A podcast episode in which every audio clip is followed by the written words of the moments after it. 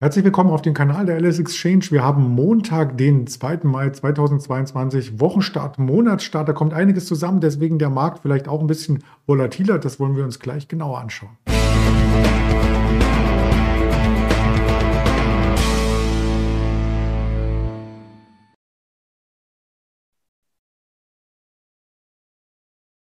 Dabei blicken wir nicht nur auf den DAX, sondern haben auch noch einmal die Quartalszahlen von Amazon unter der Lupe vom vergangenen Donnerstagabend auf die Adler Group. Schauen wir, die stürzt regelrecht ab. Und in Richtung Zukunft schauen wir auf den Volkswagen-Konzern. Da gibt es nämlich neue Fantasie mit einer Nachricht, die mit Chips zu tun hat. Und das Ganze möchte ich zusammen mit dem Erdem besprechen in Düsseldorf, den ich recht herzlich begrüße. Hallo Erdem. Guten Tag, Andreas. Ja, der DAX hat ja zum Wochenstart erst einmal einen sehr, sehr guten Start hingelegt. Wir waren über 14.000 Punkte, doch auf einmal schien es so, als ob jemand den Stecker gezogen hat. Das ist richtig, Andreas. Wir haben ja auch schon die letzten Handelstage immer gemerkt, dass halt 14.000er Markt halt immer so eine Schlüsselposition ist. Äh, immer wenn wir drüber waren, ist der Markt gestiegen, darunter wurde halt dann verkauft.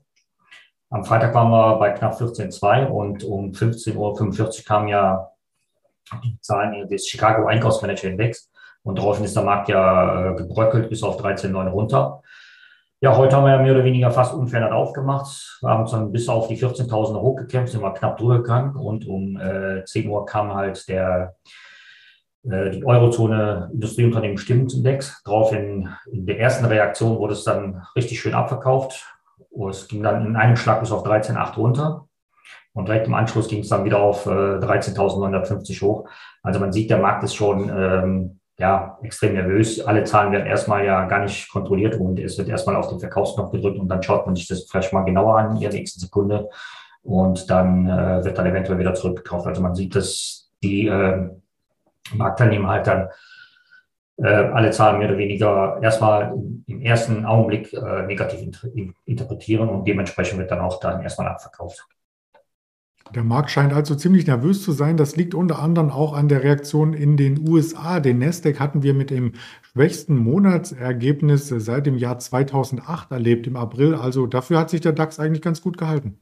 Das ist richtig. Ähm, der Nasdaq, der hat ja Jahresanfang, ja, äh, war man noch bei 16.000 Punkten und wir waren ja noch äh, Anfang, Ende, Ende März, Anfang April waren wir noch bei 15.000 Punkten, jetzt sind wir knapp unter 13.000. Also man sieht, dass da auch äh, bei den Technologiewerten auch äh, nicht alle, äh, alle Bäume im Himmel wachsen. Man ähm, besinnt sich mal wieder auf die, auf die Unternehmenszahlen, kommt dann zurück. Ähm, die steigenden Zinsen oder beziehungsweise die erwarteten steigenden Zinsen äh, tun natürlich das Übriges. Man ist nicht mehr bereit, jedes Unternehmen oder jedes Geschäftsmodell halt äh, blind zu kaufen ja, und die äh, Berichtssaison, die ist dann auch mehr oder weniger äh, durchwachsen gewesen. Da waren einige gute Zahlen dabei, einige schlechte Zahlen. Ähm, einige waren halt, wie zum Beispiel Netflix, die waren halt äh, sehr, sehr enttäuschend. Und äh, Amazon-Zahlen, die waren ja auch äh, unter den Erwartungen. Und man ist halt nicht mehr bereit, da äh, jede Aktie zu kaufen, nur weil sie halt im Technologiebereich unterwegs ist und dann halt irgendwelche Gewinne in der Zukunft verspricht, die eventuell nicht eingehalten werden. Mhm. Speziell bei Amazon muss man dazu sagen, es gab immer noch einen Umsatzplus von 7%. Dennoch war es das schwächste Plus innerhalb der letzten 20 Jahre. Und das reicht schon, damit so eine Aktie hier zweistellig verliert? Das ist richtig. Amazon hat ja außerordentlich gut profitiert von der ganzen Corona-Krise, von den ganzen Lockdowns. Wenn man da nicht raus konnte, hat man dann natürlich halt online bestellt. Und Amazon als der weltgrößte ähm, Online-Händler hat dann natürlich da extrem davon profitiert. Was jetzt natürlich äh, Amazon äh, negativ in, äh, in, die, in die Bücher reinspielt, ist natürlich halt, dass der Arbeitsmarkt in den USA halt äh, auf einem Hoch ist. Das heißt, die Arbeitslosenzahlen sind halt auf einem niedrigsten Stand seit den letzten 20 Jahren. Da fällt es denen auch schwer, halt äh, Mitarbeiter zu finden. Das heißt, die müssen halt immer mehr äh, für die Personalkosten ausgeben. Der Betriebsgewinn ist natürlich auch im ersten Jahr, äh, im ersten Quartal des Jahres äh, um 48 Prozent eingebrochen auf 3,7 Milliarden US-Dollar. Der Umsatz äh, hat dann, äh, ist dann gestiegen um 7 Prozent auf 116,4 Milliarden. Und wie du gesagt hast, das ist das schwächste Umsatzwachstum seit 20 Jahren. Und da ist man von Amazon natürlich ganz andere Sachen gewohnt. Daraufhin ist die Aktie verkauft worden. Ähm, das lag natürlich auch daran, dass der, dass der erste Quartal mit einem Fluss von 3,8 Milliarden abgeschlossen worden ist. Das lag aber daran, dass man sich äh, von dieser Beteiligung Riviera, wo man ja äh, den, den Aktienbestand hatte, hat man ja dann noch 7,6 Milliarden abgeschrieben. Ja, wie gesagt, also das eine kommt zum anderen und die ganzen äh, negativen Zahlen, die äh, kompensieren sich dann und dann kommt dann halt das raus und man ist dann auch nicht mehr bereit, ähm, ähm, ja, jede Aktie dann zu kaufen zu jedem Preis. Das war ja vor, vor ein paar Jahren noch ganz anders. Mhm. Ja, insbesondere als Europäer sind die Aktien ja noch mal ein Stück weit teurer, weil der Dollar so stark ist. Vielleicht ändert sich das nach der FED-Sitzung am Mittwoch. Soweit wollen wir aber gar nicht nach vorne schauen, sondern erst einmal nach Daten und News aus der Eurozone. Und da beginnen wir mit äh, dem Volkswagen-Konzern, denn der Volkswagen-Konzern geht digital weiter voran.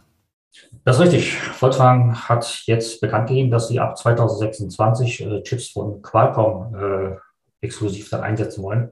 Es geht in Anführungszeichen nur um ein Umsatzvolumen äh, von einer Milliarde. Das jetzt hört sich jetzt zwar nicht viel an, aber für die Automobilhersteller ist das halt ein Zeitenwechsel. Bis jetzt war es immer die Kernkompetenz der Automobilhersteller, dass sie halt das Auto bauen, dementsprechend dann halt auch, äh, ähm, ja, wie gesagt, halt ihr Produkt dann gewesen ist, wie es mal ein, äh, ein alter äh, Ingenieur dann gesagt hat, dass man vorher mal angefangen hat, am Motor das, äh, äh, angefangen hat, am Motor zu bauen und das Auto dann drumherum gebaut hatte.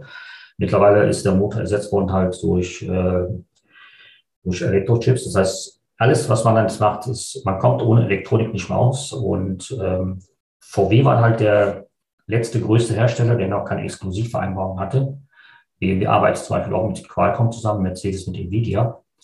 Und jetzt hat dann äh, VW jetzt diese Vereinbarung abgeschlossen und dann haben die dann bekannt gegeben, dass sie dann halt über all ihre Konzernmarken hinweg mit äh, Qualcomm zusammenarbeiten wollen. Ähm, der Vertrag hat eine Laufzeit bis 2031 und die ersten Chips sollen dann ab 2025 an VW geliefert werden. Ähm, dann wird dann von VW-Seite dann halt auch äh, die Software für autonomes Fahren dann drauf aufgespielt, was sie mit Bosch zusammen entwickelt haben. Und das soll dann so weit gehen, dass man dann vier, dass man dann nachher dann sagt, wir wollen bis auf Level 4 da hochgehen. Das soll dann heißen, dass die Autos äh, auf Autobahnen selbstständig fahren könnten. Warum VW so lange gezögert hat, es geht natürlich auch um deren Software-Sparte.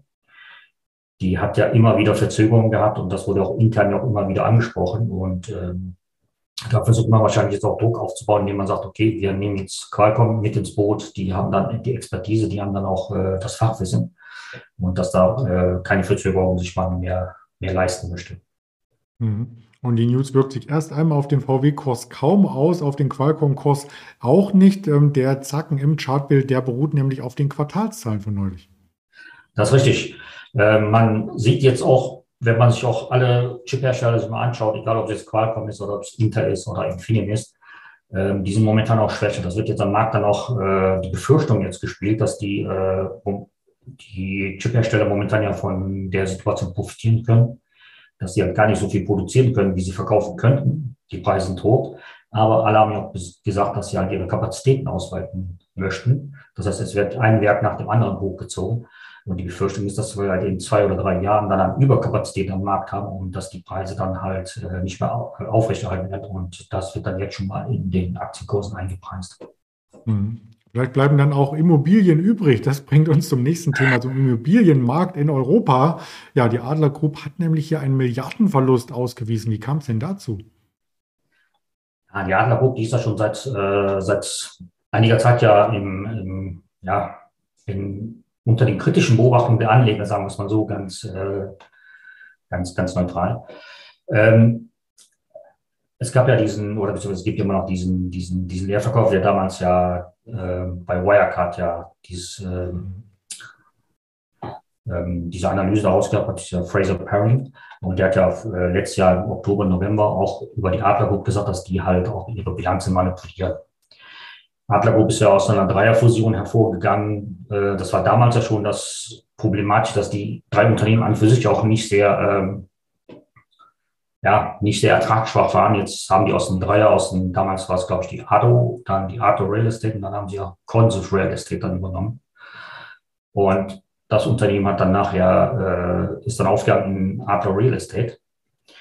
Und Adler Real Estate hat dann am äh, Freitagabend nach Börsenschluss dann bekannt gegeben, dass halt vom KPMG halt kein Testat für ihre Bilanz bekommt. Das ist natürlich halt ein, äh, ja, wie soll ich sagen, ist halt wie, wie wenn man in der in der Schule sitzen bleibt. Das heißt, man hat zwar eine Bilanz, aber die halt kann so nicht testiert werden, die kann dann so nicht rausgegeben werden. Und die haben dann auch selber gesagt, wir sind gar nicht in der Lage, das halt auf ähm, gesetzliche Vorgaben zu prüfen. Adler hat sich dann trotzdem entschieden, äh, die Bilanz zu veröffentlichen, obwohl es kein Testat vorlag. Hintergrund ist, dass die halt äh, in ihren Anleihen, die sie begeben haben, halt die äh, Bedingungen dann festgeschrieben worden ist, dass dann halt zu einem festen Zeitpunkt halt immer die Bilanz veröffentlicht werden muss. Die Zahlen der Bilanzen spielen natürlich gar keine Rolle mehr, weil die Adler, die, äh, die ist dann richtig abgestürzt. Die hat dann äh, nachbörslich am Freitagabend ist die ja schon runtergekommen und heute ist es dann nochmal richtig schwach. Das heißt, wir haben jetzt bei uns die Adler, ähm, das sehen wir gerade mit einem Minus von 20 Prozent, wenn man sich aber den, den Cetra-Kurs dann äh, vor Augen führt und beträgt der Verlust schon fast 50 Prozent. Das heißt, am Markt wird halt nicht mehr sehr viel äh, Vertrauen entgegengebracht der Aktie. Man hat immer noch eine Börsenbewertung, Marktkapitalisierung von äh, knapp unter 300 Millionen Euro. Und in den Büchern sollen knapp äh, 7 Milliarden äh, der Wert der Immobilien sein, aber da gibt man, glaube ich, auch nicht mehr sehr viel drauf. Also das heißt, momentan ist das ein sehr, sehr heißes Eisen, was da gespielt wird. Mhm. Ja, dann schauen wir uns lieber noch ein paar Eisen an, die nicht ganz so heiß sind, damit man sich nicht die Finger verbrennt. An Quartalszahlen kommt nämlich auch in dieser Woche wieder sehr, sehr viel aus dem Technologiebereich. Heute aber erstmal eine BlackRock, eine Berkshire Hathaway, die haben wir vorbörslich und auch eine Moody's. Und ja, dann schauen wir an den nächsten Tagen, was uns da noch erwartete. Die Daten aus der EU hattest du heute Morgen schon benannt. Wir bekommen jetzt gleich noch das Verbrauchervertrauen, den Geschäftsklimaindex aus der Eurozone am Nachmittag, dann den ISM-Index aus Amerika. Amerika gegen 16 Uhr für das verarbeitende Gewerbe und die Produktion bezahlte Preise. Ja, weitere Informationen gibt es von der LS Exchange auf diesen Kanälen auf Instagram, auf YouTube, auf Twitter, auf Facebook und natürlich ist das Interview hier aufgezeichnet für die Podcast-Kanäle auf dieser Spotify, Apple Podcast und Amazon Music. Damit bedanke ich mich recht herzlich für die ganzen Hintergrundinfos bei dir, Adam, und wünsche dir eine entspannte Handelswoche. Dankeschön, wünsche dir. Danke. Ciao. You.